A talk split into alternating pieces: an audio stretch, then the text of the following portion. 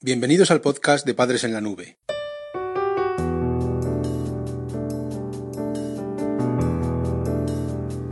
Hola madres y padres en la nube. Bienvenidos al episodio número 68 de nuestro podcast. Hoy hablaremos sobre los trastornos de alimentación en la adolescencia.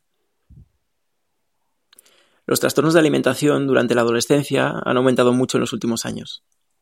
La presión de las redes sociales y las modas juveniles refuerzan un estereotipo de belleza que afecta directamente a los adolescentes. En este capítulo analizaremos los trastornos de alimentación más habituales durante esta etapa y te vamos a dar una serie de pautas para detectarlos a edades tempranas, a raíz de los últimos estudios sobre factores de riesgo en la infancia, de 7 a 12 años, más o menos.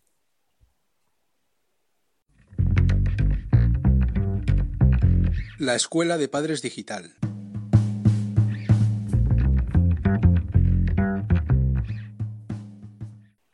En primer lugar, vamos a hablar sobre los cinco tipos de trastornos de alimentación en la adolescencia, los, cinco tipos más importantes de trastornos. Las formas más comunes de este tipo de trastornos son, en primer lugar, la anorexia nerviosa, segundo, el trastorno por atracones, tercero, la bulimia, cuarto, vigorexia y el último sería el trastorno de alimentación no especificado.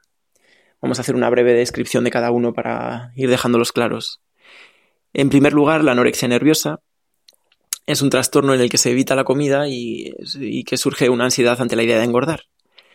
El enfermo, en las fases más avanzadas del proceso, puede llegar a experimentar un estado de inanición, amenorrea en las mujeres e incluso llegar a, a desnutrición.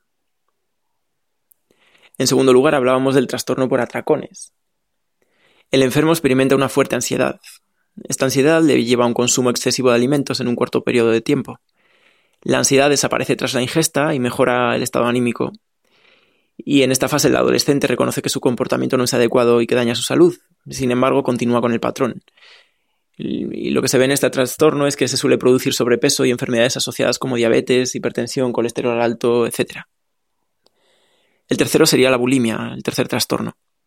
El adolescente experimenta una primera fase, el trastorno por atracones que hablábamos antes, y la diferencia es que en la bulimia se va a producir una fase de compensación, es decir, el enfermo trata de eliminar el exceso de alimento a través de vómitos o laxantes.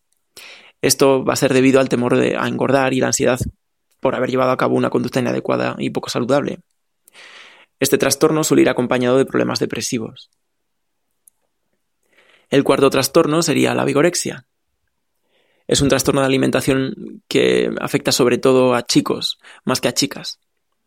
El enfermo tiene una preocupación obsesiva por su físico y esto le va a llevar a realizar el deporte mm, o una serie de compensaciones en su vida que van a ser pues una, una forma extrema, de una manera demasiado exagerada.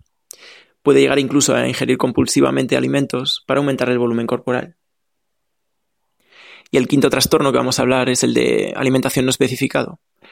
Se manifiesta en que el adolescente come en forma desordenada, puede llegar a pasar que se levante por la noche a ingerir alimentos y que puede llegar a experimentar incluso episodios de atracones de comida. Incluso puede llegar a hacer ejercicio físico de una manera exagerada, que, que hablamos antes en la biorexia, pues también en este caso. Como ves, este trastorno tiene síntomas del resto de los trastornos que hemos hablado. Y sin embargo, lo que se ve en este es que de forma habitual encubre problemas de fondo relacionados con la autoestima, con situaciones conflictivas, etc. También puede estar relacionado con una sobreexigencia, un perfeccionismo personal del adolescente. Bueno, estos serían los cinco trastornos principales que vamos a, ver en el capítulo. Y como ves, tienen que ver con la imagen personal y con los estereotipos sociales, sobre todo. Obedecen por regla general a un deseo compulsivo de modificar el físico o reducir la ansiedad a través de la alimentación.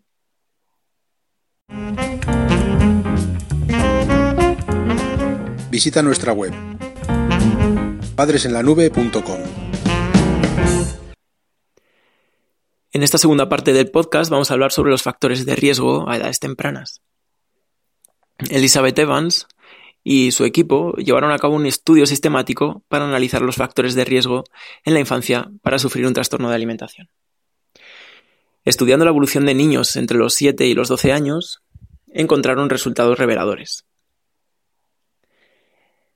En primer lugar, hallaron que los niños de 7 años que comenzaron voluntariamente una dieta restrictiva, y lo habían hecho durante el estudio, después se correspondían con aquellos que presentaban desórdenes de alimentación a los 12 años.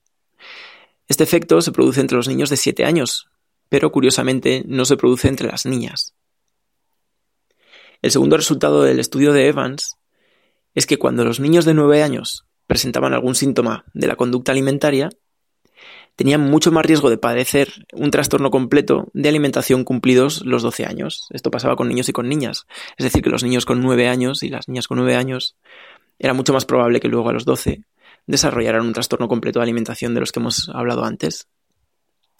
Y el último resultado del equipo de investigación fue que los niños y niñas de 12 años que no estaban a gusto con su propio cuerpo mostraban a la larga un mayor riesgo de sufrir un trastorno de alimentación en el futuro.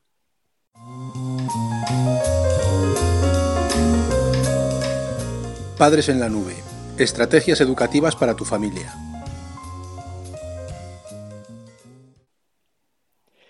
Este estudio de la doctora Evans pone de relieve la importancia de la intervención temprana.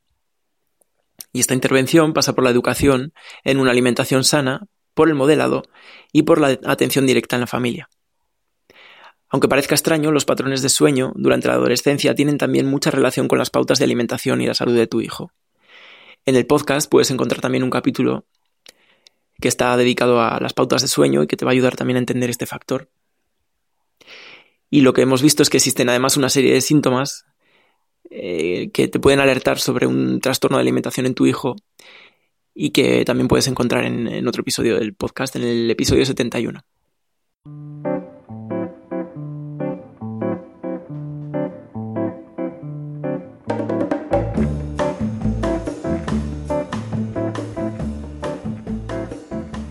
El podcast de Padres en la Nube se distribuye bajo licencia Creative Commons. Puedes copiar, distribuir, promocionar y compartir este podcast siempre que menciones el nombre del autor y lo difundas con una licencia igual a la que regula la obra original.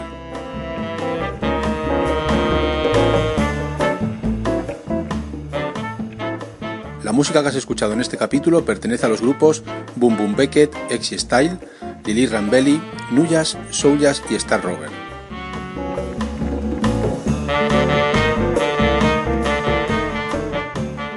Podcast creado y distribuido desde España por Félix Martínez. Voces por Daniel García. Padres en la nube.